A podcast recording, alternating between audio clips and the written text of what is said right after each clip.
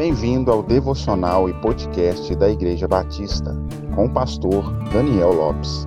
Siga as nossas redes sociais, arroba PIB Francisca Driângela, um lugar de encontro com Deus.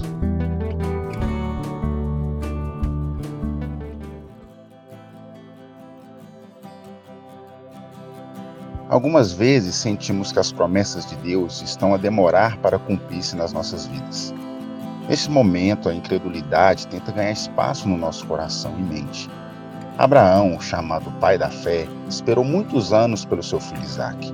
A sua mulher Sara, que era estéril, chegou mesmo a rir-se ao ouvir que conceberia um filho na sua velhice. Mas Abraão creu em seu coração e aguardou pacientemente pelo cumprimento da promessa divina. Muitos anos mais tarde, verificamos que a sua descendência os israelitas, não imitou a sua conduta e, por sua incredulidade, não puderam entrar na terra prometida. Curiosamente, não foi a distância ou as dificuldades no caminho que os impediu de conquistar a promessa, mas tão somente a falta de fé na palavra de Deus.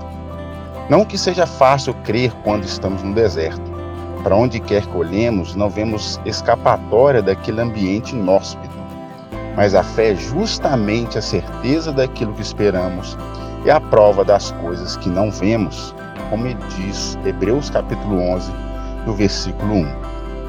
Tenha fé, a fé é o combustível de todos aqueles que creem em Deus. Deus abençoe, paz e graça.